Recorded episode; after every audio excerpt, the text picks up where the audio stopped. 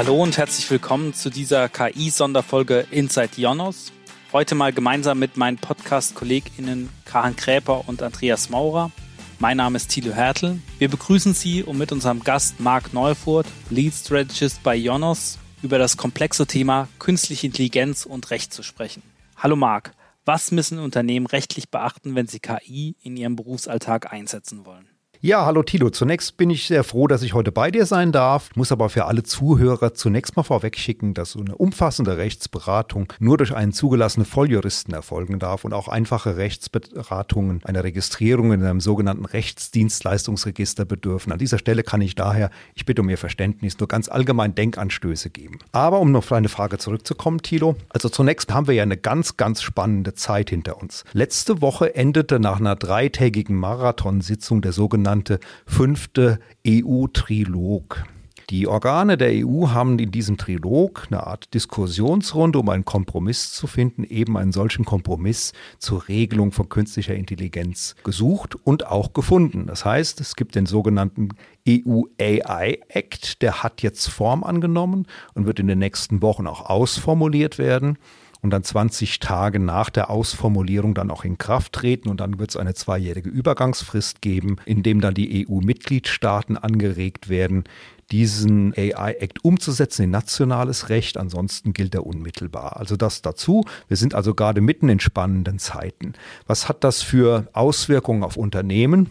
Ja, zunächst mal, er umfasst halt alle Rechtssubjekte der EU, also sowohl Privatpersonen als auch Unternehmen und das nicht nur anbieterseitig, sondern auch wenn sie AI verwenden, also künstliche Intelligenz verwenden. Und insofern ist das ein allumfassendes Gesetz, wie wir es entsprechend kennen. Das heißt, wir müssen die Frage vielleicht noch ein bisschen weiter spezifizieren, Tilo, damit ich im Einzelnen darauf eingehen kann.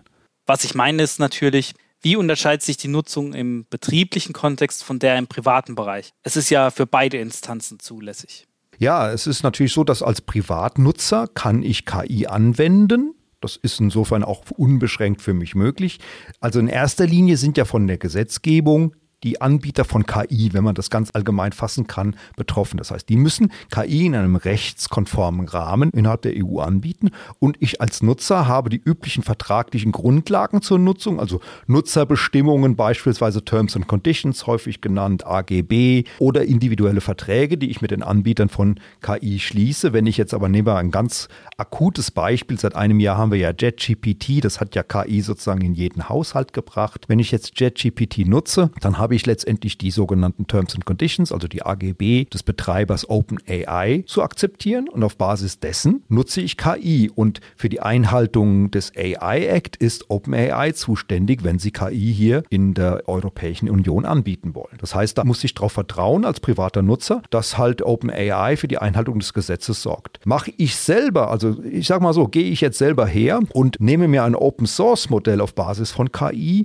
und entwickle meinen eigenen Server und fange fange dann an, meine Nachbarn zu überwachen und dann auszuwerten, dann natürlich muss ich mich auch an den AI-Act halten. Da werde ich selber zum Anbieter von KI, wenn man so möchte, und muss dementsprechend schauen, dass ich auch nach Recht und Gesetz halt handle. Also das hängt dann immer davon ab, inwieweit ich als privater Nutzer auftrete oder als, nennen wir es mal, gewerblicher Nutzer. Also Stichwort betriebliche Nutzung. Du hast jetzt OpenAI als ein Beispiel genannt. Die meisten der aktuell populären KI-Dienste kommen ja aus den USA. OpenAI, Google mit BART und Duet oder auch Yama von Facebook. Da habe ich ja Stichwort DSGVO bestimmt auch besondere Anforderungen, auf die ich beachten muss. In dem Trilog wurde der AI Act so zurechtgeschnitten, dass er in erster Linie europäischen Anbietern von KI-Modellen erstmal einen Vorsprung gibt, so kann man das, glaube ich, interpretieren. Da gibt es ja in Deutschland Aleph Alpha und in Frankreich Mistral beispielsweise als Anbieter sogenannter Grundlagenmodelle. Die haben jetzt einen Vorsprung, weil das Gesetz so gestrickt sein wird, dass in erster Linie immer US-amerikanische Anbieter von dem AI-Act erfasst werden. Also in der vollen Breite sind Betreiber wie OpenAI erstmal sozusagen besonders betroffen. Und wenn es jetzt um DSGVO geht, da kommt nochmal ein anderes Rechtsgebiet natürlich hinzu, nämlich das Recht der persönlichen Daten, der Schutz der persönlichen Daten. Hier haben wir seit dem Sommer 2023 zum Glück eine bessere Regelung. Das heißt, heißt, es ist jetzt mittlerweile so, dass wenn sich US-amerikanische Unternehmen, egal ob sie jetzt KI-Dienste anbieten oder andere Dienste anbieten, wenn sie mit Daten umgehen und sich sozusagen einem Abkommen zwischen den USA und der EU unterwerfen, was im Sommer diesen Jahres getroffen wurde, dann sind diese Daten zunächst mal rechtskonform, auch wenn sie in den USA verarbeitet werden. Also dann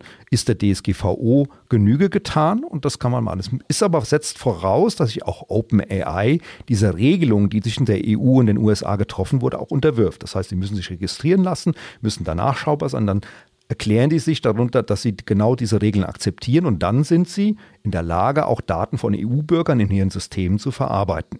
Nichtsdestotrotz ist auch diese Regelung, also die jetzt endlich Datenschutz auch in den USA gewährleisten würde, vorausgesetzt. Denn, äh, natürlich immer wieder so auf der Kippe stehen. Wir haben schon zweimal Urteile des Europäischen Gerichtshofes gehabt, die gesagt haben, ja, trotz aller Abkommen zwischen der EU und den USA ist es trotzdem immer noch nicht der Datenschutzgrundverordnung Genüge getan. Das heißt, wir werden in den nächsten zwei Jahren vielleicht nochmal ein neues Urteil erleben und dann müssen wir wieder neu in die Startlöcher zurück. Aber das gilt für KI-Betreiber wie auch für andere Datennutzende. Also dass diese rechtliche Grundsituation ist dieselbe, beträfe dann OpenAI auch. Im Moment haben sie aber Rechtsschutz, wenn sie diesem Abkommen beitreten.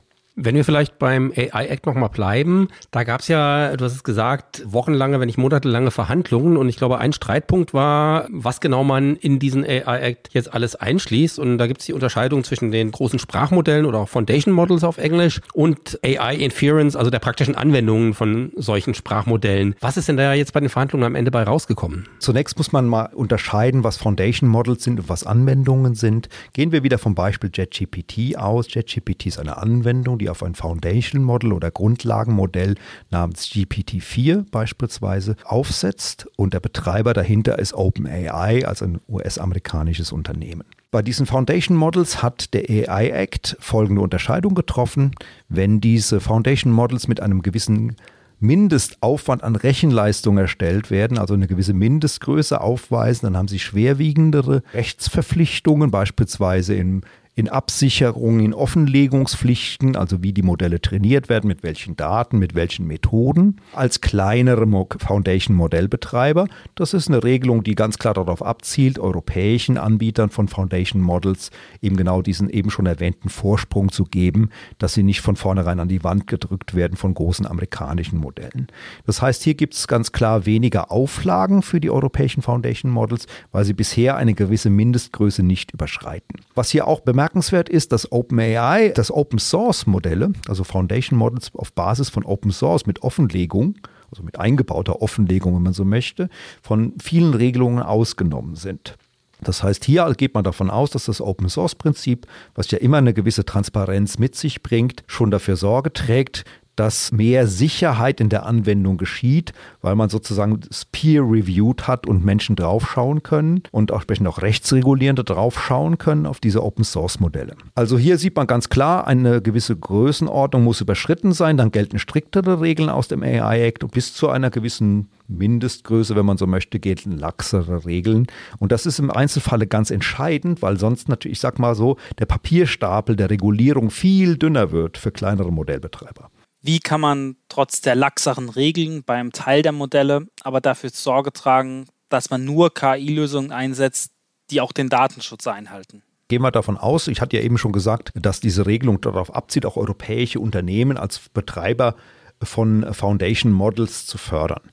Die sind ja nun mal zunächst eh in der EU basiert. Das heißt, sie sind, unterliegen vollkommen europäischen Regelungen, also auch vollkommen der DSGVO beispielsweise. Also sie können sich nicht einfach davon stehen. Zum Zweiten ist es natürlich auch so, dass auch sie gewisse Offenlegungspflichten haben, also auch nicht tun und lassen können, was sie wollen. Zunächst soll denn auch eine sogenannte Aufsichtsbehörde geschaffen werden, die natürlich auch den Betreibern hiesiger Modelle auf den Zahn fühlt. Das heißt also auch dort Fragen stellen kann, ein erweitertes Fragerecht hat unter NDA, das heißt also auch ins Innere hineinschauen wird können, so sieht das mal bisher zumindest aus, um da zu checken, dass alles im geordneten Rahmen läuft. Und bei Verstößen gelten natürlich dann zum einen die Sanktionen, die jetzt mit dem AI-Act geschaffen werden und wahrscheinlich dann noch zusätzlich on top die Sanktionen, die in der DSGVO für Verstöße letztendlich gegen die Datenschutzgrundverordnung mit aufgeführt sind. Das heißt, das kann im Einzelfalle für den Betreiber eines Foundation Models dann richtig teuer werden. Und das ist, denke ich mal, ein Disziplinierungsinstrument, was dafür sorgen wird, dass der Datenschutz zumindest von Modellbetreibern aus der EU heraus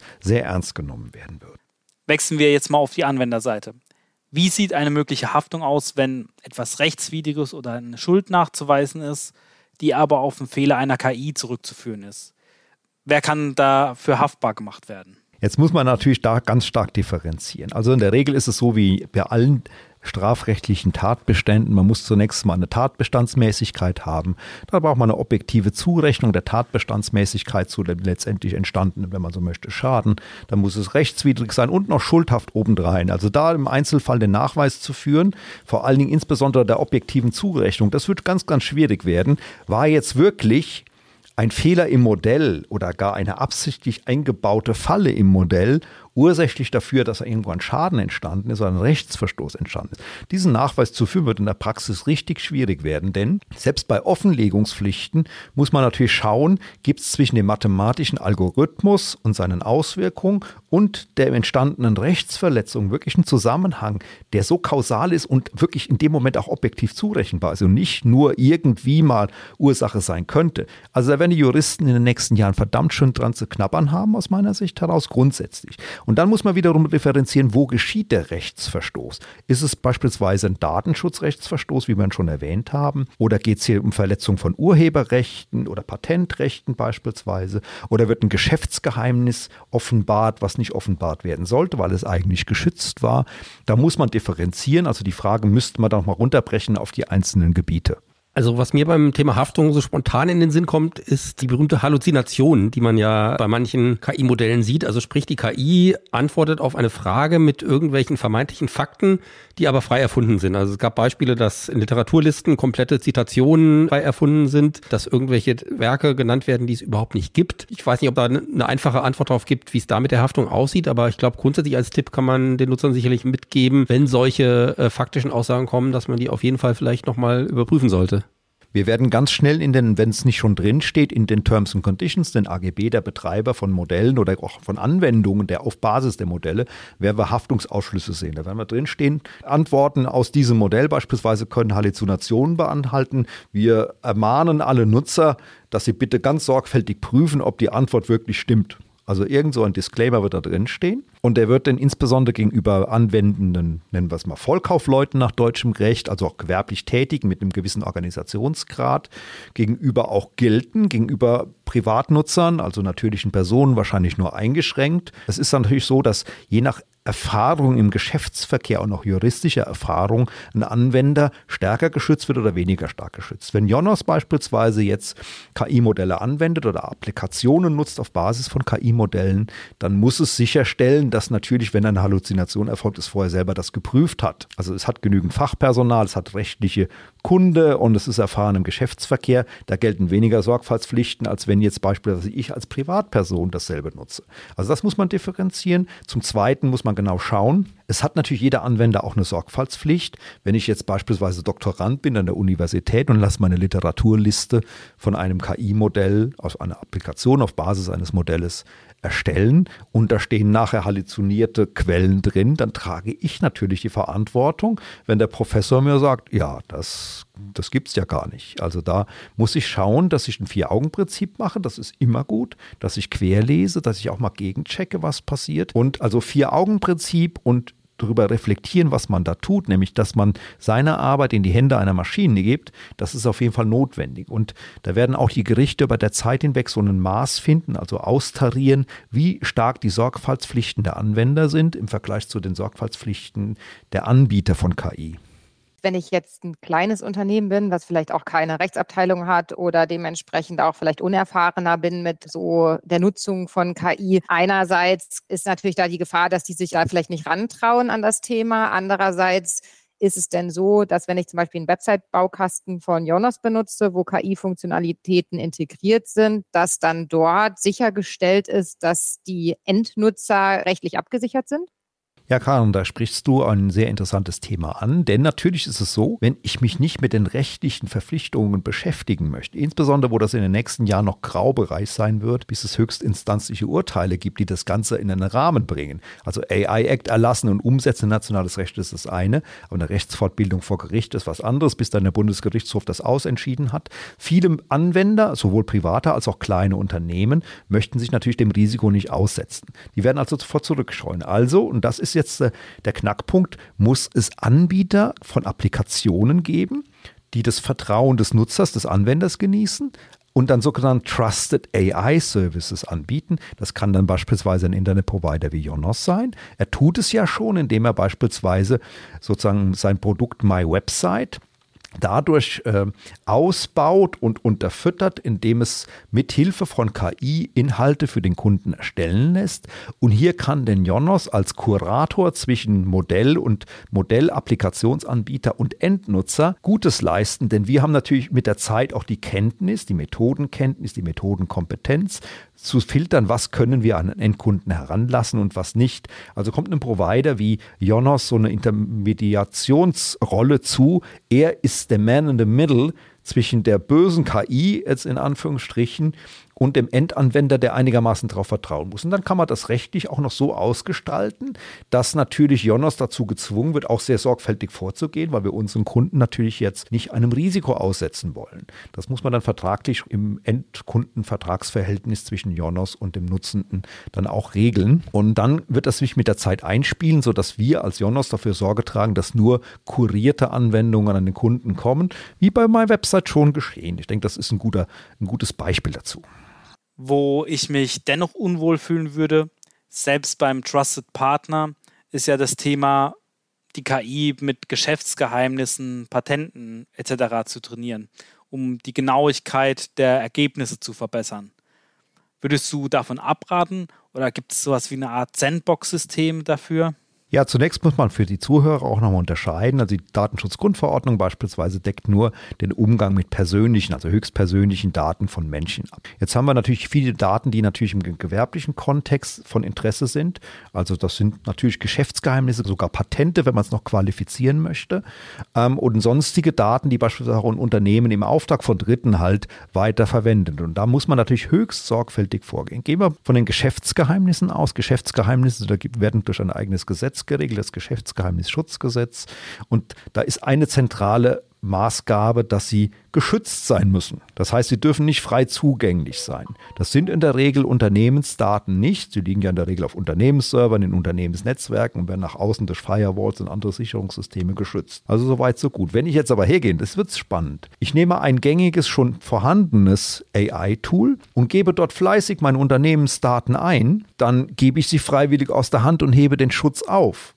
Also ist dann sozusagen die Verwertung durch den Anbieter des Modells kein Verstoß mehr gegen das Geschäftsgeheimnisschutzgesetz. Da bin ich selbst sozusagen dran schuld. Es gebietet sich dementsprechend, ganz wichtig, und das hat sich bisher so in der Praxis in diesem Jahr herausgestellt, zunächst mal möglichst bezahlte Dienste zu nutzen, keine kostenfreien. Bei den bezahlten Diensten, zum Beispiel JetGPT Plus gegenüber JetGPT in der Basisversion, bietet die Möglichkeit, dass ich Opt-out mache. Das heißt, dem äh, OpenAI als Betreiber von JetGPT sage, hier bitte meine Daten nicht für das Trainieren deines Modells verwenden. vor allen Dingen nicht zwischenspeichern. Das ist eminent wichtig. Es hat sich aber auch gleichgestellt. Wenn man das einmal macht, muss das nicht unbedingt, das wird im Browser hinterlegt, nicht unbedingt nächste Woche noch da sein. Vor allen Dingen bei Updates des Browsers und ähnlichem. Man muss man also regelmäßig nachchecken, ob da immer noch der Haken gesetzt ist, dass man die Nutzung unterbinden möchte. Also kommt es auf die Sorgfalt des Nutzers drauf an und da muss man mit der Zeit auch Vertrauen entwickeln, denn man kann natürlich davon ausgehen, OpenAI wird die Daten von ganz vielen Quellen verarbeiten. Die haben nicht ein Interesse daran, wirklich jeder einzelne Datum auszulesen und für sich zu verwenden, aber es kann natürlich passieren, das ist, das ist nicht ausgeschlossen, wenn ich jetzt beispielsweise ein Geschäftsgeheimnis aus meinem täglichen Arbeitsleben eingebe und möchte da was machen, insbesondere wenn ich mir selber ein Modell herbeitrainiere, dann kann es sein, dass dieses Datum oder diese Art von Daten, die ich eingegeben habe, auf einmal ganz woanders rauskommen. Und wie der Teufel das will, kommen sie genau bei unserem Mitbewerber raus. Und dann haben wir natürlich, habe ich als Jonas ein Problem, ich habe als Mitarbeiter von Jonas ein Problem. Und der Mitbewerber, der wird wahrscheinlich schmunzeln, äh, wenn er das denn so sieht. Aber vielleicht, er weiß auch nicht, ob das wirklich stimmt. Es kann ja auch sein, dass es sozusagen Camouflage ist und wir absichtlich falsche Informationen streuen. Gehen wir mal davon aus. Aber diese Gefahr ist natürlich gegeben, weil die Maschinen, die maschinelle Intelligenz, ich sag mal, die verarbeitet das und das ist genau der Knackpunkt, wie sie das verarbeitet im Algorithmus. Den muss man kennen, den Algorithmus, aber selbst dann gibt es ja x Millionen Probabilitäten, was hinten rauskommt als Ergebnis. Insofern kann man es nicht steuern. Es empfiehlt sich also zwei Dinge. Zum einen, wenn ich kommerzielle Modelle verwende, wie JetGPT, eine nicht Basisversion, sondern eine Premium-Version zu nehmen, darauf zu schauen, dass ich die Opt-out-Funktion nutze, um auszuschließen, dass Daten halt, die ich eingebe, verwendet werden zum Trainieren der Modelle. Dann kommen sie auch nicht in Ergebnissen für andere raus, sondern nur in Ergebnissen, die ich sehe. Das zweite Ding ist natürlich, Open Source bietet hier auch eine Möglichkeit. Wenn ich mit Open Source Modellen hantiere, kann ich die selber so für mich einrichten, dass ich das verhindere. Jonas macht hier übrigens auch mittlerweile einen ganz coolen Move, wenn ich das mal so einfach sagen darf. Wir aggregieren verschiedene AI Open Source Modelle und hosten sie auf unserer Plattform. Momentan läuft das schon in Beta bei uns, dass wir versuchen, als Facilitator anzugehen, dass wir Open Source Modelle breiter bereitstellen können für Anwender und sie auch hosten in einer vertrauenswürdigen Infrastruktur. Und diese Anwender können die dann nach eigenem Nutzen für sich individualisieren. Bestes Beispiel, wir nehmen irgendein gängiges Open Source Modell, da gibt es mittlerweile ganz schön viele im Markt und es wird bei Jonos gehostet werden und ein Endanwender, in der Regel ein Unternehmen, Nehmen wir mal jetzt mal einen, das ist ein Softwareunternehmen, adaptiert das und baut das auf eigene Zwecke um und trainiert dann sozusagen seine Softwareanwendungen mit Hilfe des Modells und dann kann es sicherstellen, dass die Daten nicht woanders hingehen. Also diesen Aufwand muss man denn machen. Mit der Zeit wird es wahrscheinlich auch weitere Schutzmaßnahmen geben mit der Zeit, weil das natürlich ein ganz großes Risiko ist für jeden gewerblichen Anwender. Niemand möchte seine Patentinformationen in der anderen Welt sehen. Nur mal ein bestes Beispiel, gerade in Deutschland, wir haben so viel Patentrecht im Maschinenbau und das ist ein ganz, ganz gefährliches Ding. Auf der anderen Seite natürlich schon seit Jahr und Tag gibt es ja IoT, Internet of Things. Und da werden Maschinendaten geschrieben von Maschinen, die draußen sind. Bestes Beispiel, eine große Reinigungsmaschine eines süddeutschen Herstellers, die läuft in Fernost. Die sendet ständig Daten zur Heimatbasis, zur Fernwartung und zur Fehlererkennung und Fehlervorbeugung. Und diese Daten, die gibt es die ganze Zeit schon, die fließen hin und her. Auch die sind natürlich häufig verschlüsselt, können aber trotzdem, also man kann nie ganz ausschließen, ob die Daten nicht irgendwo woanders verwendet werden. Also das grundsätzliche Spannungsverhältnis, dass Daten falsch verwendet werden, hatten wir auch schon vor KI. Das wird jetzt nur noch mal ein bisschen amplifiziert dadurch, weil KI im großen Maße Daten verarbeitet. Was man noch machen kann, wenn ich beispielsweise selber Webangebote betreibe und möchte nicht, dass diese Webangebote von KI-Modellen verarbeitet werden, dann muss ich ähnlich wie bei Google in der Robots-Text-Datei, also einer maschinenlesbaren HTML-Datei, auch entsprechend dafür Sorge tragen, einen Eintrag zu machen, dass bitte Maschinen hier nicht crawlen und meine Informationen verarbeiten. Und dann toi, toi, toi, muss man auch vertrauen, dass die Maschinen sich dran halten. Sie könnten es theoretisch auch übergehen, wäre dann aber ein Rechtsverstoß. Du hast ja jetzt viele Beispiele gegeben, worauf ein Anwender, ein Nutzer achten soll bei der KI. Wenn ich aber jetzt darauf schaue, dass wir über, Firmen reden, da gibt es ja meistens nicht nur einen Anwender. Dann habe ich ja auch die Frage, wie sieht das Binnenverhältnis aus zwischen den einzelnen Mitarbeitern und der Firma als äh, juristische Person? Wie kann ich mich jetzt als Unternehmen überhaupt absichern, damit meine Mitarbeiter kein Schindluder treiben? Also ganz wichtig ist es natürlich, wenn ich nicht, man muss ja unterscheiden, in einen neuen Arbeitsvertrag kann ich eine entsprechende Klausel reinnehmen. Ich habe auch Bestandsmitarbeiter, also empfiehlt sich auf jeden Fall eine sogenannte KI-Richtlinie Richtlinie zu entwerfen und die verbindlich für jeden Mitarbeiter im Betrieb, egal ob es neue oder alte Mitarbeiter sind, verbindlich zu machen. Das heißt, ihnen klar zu machen, hier, es gibt jetzt diese KI-Richtlinie, die nehmt ihr zur Kenntnis und ihr haltet euch da dran. Wenn die Mitarbeiter dann sich nicht dran halten, dann begehen sie gegenüber dem Arbeitgeber eine Rechtspflichtverletzung und können entsprechend haftbar gemacht werden und riskieren auch ihren Arbeitsplatz. Also da gibt es dann ein Druckmittel dagegen, der dann als Ergänzung des Arbeitsvertrages gilt. Aber, und das ist natürlich so, Druck macht niemanden gut, auch nicht einen Mitarbeiter. Also neben der KI-Richtlinie als einer rechtlichen Absicherung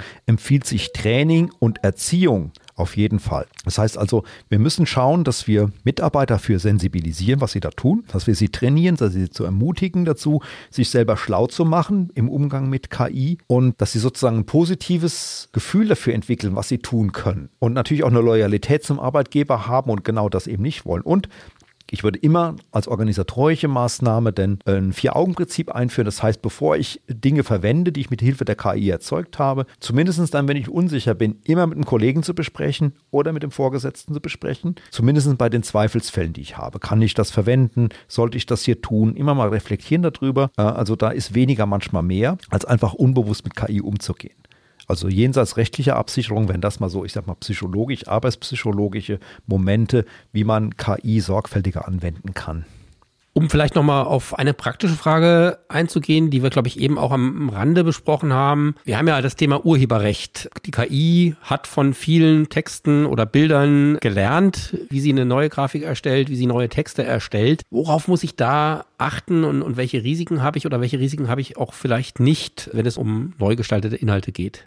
Da sorgt der AI-Act mittlerweile doch für einiges an Rechtssicherheit. Also beim ersten Durchschauen, es ist ja erst am Freitag verabschiedet worden, der Entwurf und noch nicht ausformuliert. Also zunächst werden KI-Erzeugnisse ein Wasserzeichen tragen müssen. Das heißt, man kann schauen, ist er von der KI erzeugt worden. Das ist das eine. Zum Zweiten natürlich wird es auch so sein, was schon sich im Sommer diesen Jahres herausgebildet hat, wenn eine KI versucht, einen gewissen urheberrechtlich geschützten Stil zu imitieren, dann ist das schon untersagt. Die meisten, da gibt es bereits bestehende Gesetze, die das untersagen würden. Es ist dann natürlich eine Frage der Beweisbarkeit. Wurde jetzt wirklich hier Van Gogh nachgemacht beispielsweise, imitiert? Oder waren nur Teile von Van Gogh und dann meinetwegen noch ein bisschen Rubens mit dabei? Das wird in einem Einzel schwierig werden. Aber jetzt mit den Dokumentationspflichten für die großen Modellbetreiber wird es schwieriger, dem zu entkommen, weil sie dokumentieren müssen, wie die Modelle sozusagen Inhalte verarbeiten. Bei den kleineren, wir hatten das am Anfang mit dieser Differenzierung zwischen kleineren und größeren Foundation-Modellbetreibern, wird es nicht ganz so arg sein, aber auch die werden natürlich nachweisen müssen, spätestens der Aufsichtsbehörde gegenüber, wie sie Inhalte verwerten. Und wenn man dann sehen kann, dass der Algorithmus gezielt oder gar planhaft, das heißt mit einem gewissen Vorsatz, äh, Sachen verarbeitet und imitiert, die geschützt sind, dann wird es wahrscheinlich dann dort auch zu Rechtsstreiten kommen. Die Unternehmen, die diese Modelle anbieten, werden dazu gezwungen werden, das zu ändern und zu modifizieren. Im Einzelfalle für einen Nutzer das nachzuweisen, wird schwierig werden. Da hatten gewisse Aktivisten und auch ein größerer Teil des EU-Parlaments wollten dort für Sorge tragen, dass es größere Offenbarungspflichten gibt, damit Urheberrechtsinhaber größere Auskunftsrechte gegenüber den Modellbetreibern haben. Das wurde aber dann so in dem Kompromiss meines Erachtens nicht umgesetzt. Da müssen wir aber noch die finale Auswertung durch Juristen abwarten, wie der EU-AI-Act da gestrickt ist. Sieht aber so aus, als wenn man nicht jetzt beispielsweise als Fotograf eines mittelgroßen Fotostudios in Karlsruhe beispielsweise jetzt an OpenAI herantreten könnte und einen Auskunftsanspruch hätte. Das wird sich wahrscheinlich so nicht durchsetzen lassen. Und hier, da muss man wirklich wieder sagen, gucken, mit wem man kontrahiert. Es ist viel leichter natürlich, sich im Endeffekt vor Gericht zu streiten. Im Urheberrechtsstreitigkeitsfall, wenn beide europäischer oder gar deutscher äh, Rechtsprechung unterworfen sind. Weil natürlich ist es viel einfacher, nach Mannheim zum Amtsgericht zu gehen und einen Einspruch anzuklagen, als nach Boston Massachusetts zu gehen beispielsweise, um dort einen Anspruch einzuklagen. Ähm, das wird nicht jeder tun, weil es zum einen ein großes Prozesskostenrisiko gibt und zum zweiten man nicht unbedingt einen Juristen hat, der sich mit äh, Massachusetts Law auskennt oder mit generell US-amerikanischem Recht. Dagegen schon mit BGB und Urheberrechtsgesetz. Also das ist etwas, was dann auch natürlich schaut, dass man halt eben guckt, dass man möglichst mit solchen Vertragsparteien kontrahiert, die auch im eigenen Rechtskreis sind. Werf jetzt nur wieder Jonos ein, darf aber gerne auch ein französisches Unternehmen sein oder ein anderes europäisches Unternehmen. Ich möchte das nicht so kategorisch fassen. Ja, und dann wird sich mit der Zeit natürlich Rechtsfortbildung geschrieben. Es wird wahrscheinlich am Ende, das ist meine persönliche Spekulation, ich betone, dass ich spekuliere, es wird wahrscheinlich wahrscheinlich am Ende da eine Art GEMA geben, wo man pauschal letztendlich misst, ob da AI beispielsweise wie jetzt ein Spotify oder der Südwestrundfunk Musik verwendet, AI halt pauschal Inhalte verwendet und dann auch wahrscheinlich pauschal auch auszahlt an die entsprechenden Urheberrechtsinhaber. Ich gehe davon aus, dass es über kurz oder lang ein solches Modell geben wird so ein Fair-Use-Prinzip, weil das ansonsten in einer Flut von Rechtsstreitigkeiten mündet, egal wie viele Dokumentationspflichten es gibt. Wenn die Dokumentationspflichten nämlich umgesetzt werden, dann wird nämlich der Anwender, also der Urheberrechtsinhaber, nehmen wir wieder das mittelgroße Karlsruher Fotostudio, vor 500 Seiten Dokumentation sitzen und muss die durcharbeiten. Und die sind dann in mathematisch-juristischem Deutsch verfasst, wahrscheinlich auch nur in Englisch. Und dann wird es schwierig, das praktisch durchzusetzen. Also ich gehe davon aus, dass es zu so einer Art GEMA kommen wird, die was vermittelt, letztendlich einen Interessenausgleich sucht. Du hast jetzt als Beispiel vor allem das Bild genannt, weil man sich das ja gut vorstellen kann. Aber wäre es genauso bei Patenten, Copyright-Verletzungen, bei wissenschaftlichen Texten? Ich stelle mir es tatsächlich am schwierigsten bei Texten vor, ein Stil oder das geistige Eigentum daran nachzuweisen. Gehen wir, mal, gehen wir mal von einem Beispiel aus, was sich relativ leicht greifen lässt. Ton, Musik. Musik geschieht in Wellen, Töne werden als Wellen übertragen, Wellenlängen und Wellenabstände kann man messen. Also da wird man ganz schnell sehen können, ist es hier ein Plagiat? Man, die Problematik hat man ja jetzt schon, seitdem elektronische Musik erzeugt wird. Ist es ein Plagiat? Ja, nein, vielleicht. Also das kann man recht gut messen. Bei Bildern wird es schon schwierig, weil wie will man Van Gogh mit, Räuben, mit Rubens vergleichen? Das wird schwierig werden, das mathematisch zu fassen. Bei Text ist es auch so, dass man Plagiatstools gibt es jetzt auch schon, die für größere Strecken Übereinstimmungen sehen. Und ab einem gewissen Schwellwert erkennen die Gerichte auch an, dass es sich um Plagiate handelt. Das wird in Zukunft auch, denke ich, weitergebildet werden. Auch da kann man gewisse Systematiken erkennen. Was man auch wahrscheinlich sehen wird, wenn Wasserzeichen bei Bild, also bei Inhalten, die von KI erzeugt werden, dann werden diese Wasserzeichen wahrscheinlich auch irgendwann so sein, dass Maschinen erkennen können, ob andere Maschinen AI-Inhalte generiert haben. Das heißt, dass Google beispielsweise bei der Suche merkt, oh, dieser Inhalt, der ist aber nicht von einem Menschen gemacht worden, sondern von einer Maschine, weil natürlich Algorithmen kann man wiederum erkennen. Am besten algorithmenfähige Systeme können andere Algorithmen erkennen. Das meine ich damit. Also da wird man sehen können, dass man Google beispielsweise auf der Endanwenderseite nicht so einfach vom Kopf stoßen kann. Da wird dann sagen, okay, hier gibt es ein Plagiat, genau wie es jetzt schon Duplicated Content gibt. So wird Google das meinetwegen erkennen. Also das wird sich da rein. Bei Patenten wird es ganz schwierig werden, aber da haben wir natürlich das Ganze auch schon. Wir haben die klassische Industriespionage und auf einmal taucht eine fast baugleiche Maschine auf. Dann gibt es diese Streitigkeiten ja auch schon immer und dann wird man gucken müssen in die Zeichnungen für die Maschine herein, wurde das jetzt hier abgekupfert oder nicht. Und irgendwann muss dann ein Gericht entscheiden, ja, hier liegt ein Plagiat vor. Es wird in jedem Fall, und das als Conclusio des Ganzen, es wird ganz schön viel Rechtsfortbildung geschehen müssen. Die Gerichte müssen sich da anpassen. Und es wird jede Menge Streitigkeiten geben, bis man da gesicherte Rechtsgrundlage hat. Und zu einem gewissen Grade werden sich alle, sowohl Privatpersonen als auch Unternehmen, von ihren Geheimnissen in Anführungsstrichen ein bisschen verabschieden müssen. Also die Welt wird ein bisschen transparenter werden mit AI. Auf der einen Seite intransparenter, weil da Maschinen mit Algorithmen Sachen verarbeiten. Auf der zweiten Sache natürlich werden Dinge transparenter werden, weil natürlich man nicht alle Löcher stopfen kann und auch nicht alle Mitarbeiter genügend trainieren kann. Also diese Art von Offenheit wird es in Zukunft geben. Ein Trost für alle Anwender ist der, es wird so viele Daten geben, dass man sie gar nicht wiederum alle lesen kann. Also insofern, wenn meine Daten verloren gehen, auch meine Patentzeichnungen verloren gehen, am Ende gehen sie im Grundrauschen unter, weil die AI so viel Daten produziert, dass es keiner verarbeiten kann. Das ist ja, wenn man so möchte, man geht in der Masse unter, wenn man hier in Berlin auf den Alexanderplatz tritt zur Weihnachtsmarktzeit, dann wird der Einzelne auch nicht mehr gefunden werden. Der geht einfach unter der Masse. Und so wird das mit auch wahrscheinlich sein mit vielen Daten und dann vor allen Dingen weiß man ja nachher auch nicht, ist es jetzt etwas, ist es ein echtes Patent oder war einer clever genug und hat der künstlichen Intelligenz auch falsche Patente untergeworfen, quasi um sie zu verwirren, also wenn man so will. Das kann man ja dann auch böserweise tun. Da wird sich zeigen. Also ich will jetzt nicht so sehr fabulieren hier, aber da muss man vielleicht in zwei Jahren nochmal diesen Podcast wiederholen und dann kann man schon etwas genauer diese Sachen fassen. Viele spannende neue Fragen.